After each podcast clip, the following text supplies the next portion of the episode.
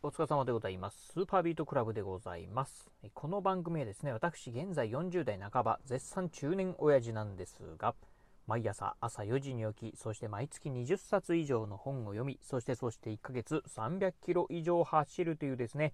超ストイックな私が一人語りする番組でございます。えー、今日のね、お話はですね、全盲者が日常生活で困ること、そんなね、お話をしてみたいなと思います。あのまあ、昨日にね、引き続きなんですが、今日もですね、木村敬一さん、このね、東京パラリンピックで金メダルを取られた競泳のね、えー、パラアスリートでした。木村敬一さんがね、書かれた本、闇を泳ぐ全盲スイマー、自分を超えて世界に挑むっていうね、本の中からね、ご紹介してみたいなと思うんですが、まあ、えー、ね、全盲、まあ、いわゆるね、目がまあ全く見えない、えー、両目ともね、失明状態の人、まあ、これね、全盲という方、えー、言うらしいんですが、まあ、このね、うん、著者の木村圭一さんなんですが、まあ、全盲、目がね、全く見えないそうでございます。まあ、そんなね、全盲の方、まあ、日常生活でね、当然ながらね、いろんなことね、困ることがあります。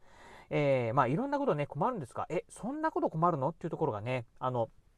実はね、この本読んでね、まあ、初めてね、私もね、知ったところありました。あの、普通にね、まあ、当然ながら、あの、まあ、日常生活、まあ、例えば目が見えないのでね、歩く、歩く、まあ、外出するとかっていうのをね、まあ、当然ながらそういうところはあるかと思うんですが、意外なところで、まあね、日常生活で困ることあるんだよってところをね、今日はね、そんなね、日常生活で意外と困ることっていうのをね、4つご紹介してみたいなと思います。まずじゃあ最初にですね、そのね、ちょっと4つ挙げてみたいと思います。まず1つ目がですね、健常者同士の会話。そして2つ目が、食材の賞味期限がわからない。そして3つ目が、文字が書けない。そして最後4つ目がですね、突然後ろからか、えー、掴まれる。このね、4つをね、ご紹介してみたいと思います。えー、まずね、1つ目のですね、えー、生活で困ること。健常者同士の、え健常者とのね、会話というところはね、困るそうでございます。あのまあ、どうでしょう、えーとまあ、例えばね、グループの中で、まあ、1人だけ、まあ、全盲の方、目が見えない方がいて、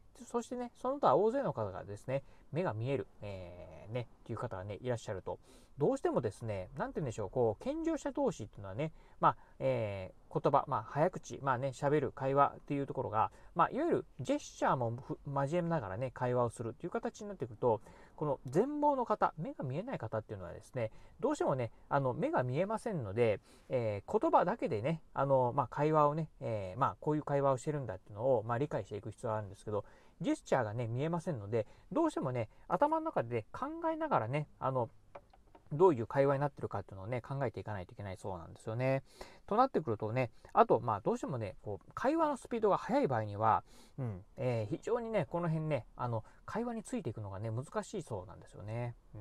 というところがあるので、まあ、もしね、えー、皆さんの周りに、まあね、えー、目の見えない方がね、いらっしゃる場合にはですね、極力、まあ、ジェスチャーをね、交えずにですね、まあ、言葉だけでね、まあ、会話をね、えー、まあ、会話、まあね、えー、いわゆる、うん、なんて言うんでしょう、まあ、まあ、そのまま会話ですよね、をね、続けていく。まあ、ジェスチャー、身振り手振りなんかをね、えー、まあ、することなく、会話だけでですね、まあ、話を続けていくっていうところがね、大事なんじゃないかなと思います。これ多分ね、まあ、我々もね、うん、私なんかもそうだと思うんですけど、普通にこう、日常でね、会話してるときに、うん、どうしてもね、えー、ジェスチャーとかはね、入ってるんじゃないかなと、身振り手振りなんかはね、含まれてるんじゃないかなとか、まあ、例えば、あっちですよ、こっちですよ、そっちですよとかっていうのも、まあ、あっちっていうのもね、こう指をさしたりするかと思うんでね、するとね、まあ、当然ながらね、まあ、目の見えない全盲の方っていうのは、あっちって言われてもどっちなので、ね、右なの、左なの、上なの、下なの、分かりませんからね、うん。まあ、そういったところではね、まあ、ジェスチャー極力ね、省いてあげるっていうのはね、必要なんじゃないかなと思います。えー、そして2つ目、賞味、えー、食材の賞味期限がわからないっていうことですよね。うん。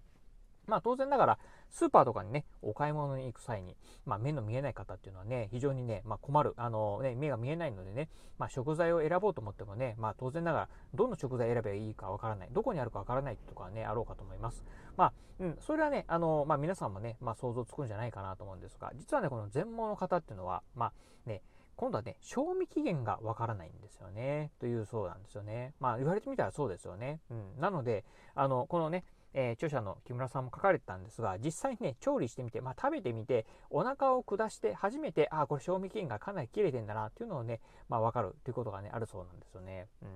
というころで、この辺なんかね、非常にね、全盲の方、まあ、大変、まあ、特に一人暮らしなんかしてるとですね、非常に大変なんじゃないかなっていうのね、思うところでございます。えー、そして、えー、3つ目なんですが、文字が書けないっていうところですね。まあ、これはね、まあ、障害の度合いによったりですね、あと、まあ、うん、いつ、まあ、そういうね、まあ、全盲になったかというところにもね、えー、よるかと思うんですが、いわゆる生ま生まれて、えー、生まれつき目が見えない方、またね、えー、まあ、えー、まあ、いわゆる、うん、そうですね、子供の頃、うん、ですね、まあ、全盲になった方っていうのはですね、やはりね、あの、目が見えないのでね、えー、つまりね、字もね、まあ、どういうふうに書けばいいかわからないっていうところがあるそうです。あの、まあ、日頃はね、点字で、まあね、えー、読み書き、えー、したりするので、まあ、あまあ、読んだりするので、字を書くことがね、できないっていうところがあるそうなんですよね。というところを考えると、うん、まあ、どうしてもね、えー、まあ、我々のね、えー、まあ、健常者の場合には、まあ、字がね、書けて当たり前というふうに思うかもしれませんが、この辺なんかはね、やはりね、全盲の方、特にね、生まれつき目が見えない方っていうところに関しては、まあ、うん、この辺はね、配慮してあげる必要があるのかなというところでございます。えー、そして最後、4つ目なんですが、えー、突然後ろから掴まれるっていうところですね。うんえー、これね、まあ、この著者の中、あの、この本の中にも書かれてたんですが、まあ、全盲の方、えー、どうしてもね、目が見えないので、例えば後ろからね、急にね、トントンってね、まあ、肩叩かれたりとか、肩をね、掴まれたりするとですね、ゾクッとびっくりするそうでございます。まあ、当然我々でもそうですよね、全く知らない人にね、急にあの、肩を掴まれたりすると、まあ、なんかどっか連れて行かれるのかなっていうふうにね、恐怖を感じるかと思うんですが、まあ、特にこのね、全盲の方っていうのは、当然ながら目が見えませんので、まあ、どんな人が掴んでるかっていうのもね、どんな人が声をかけてきてるのかっていうのはね、分かりませんので、この辺なんかはね、非常にね、あの、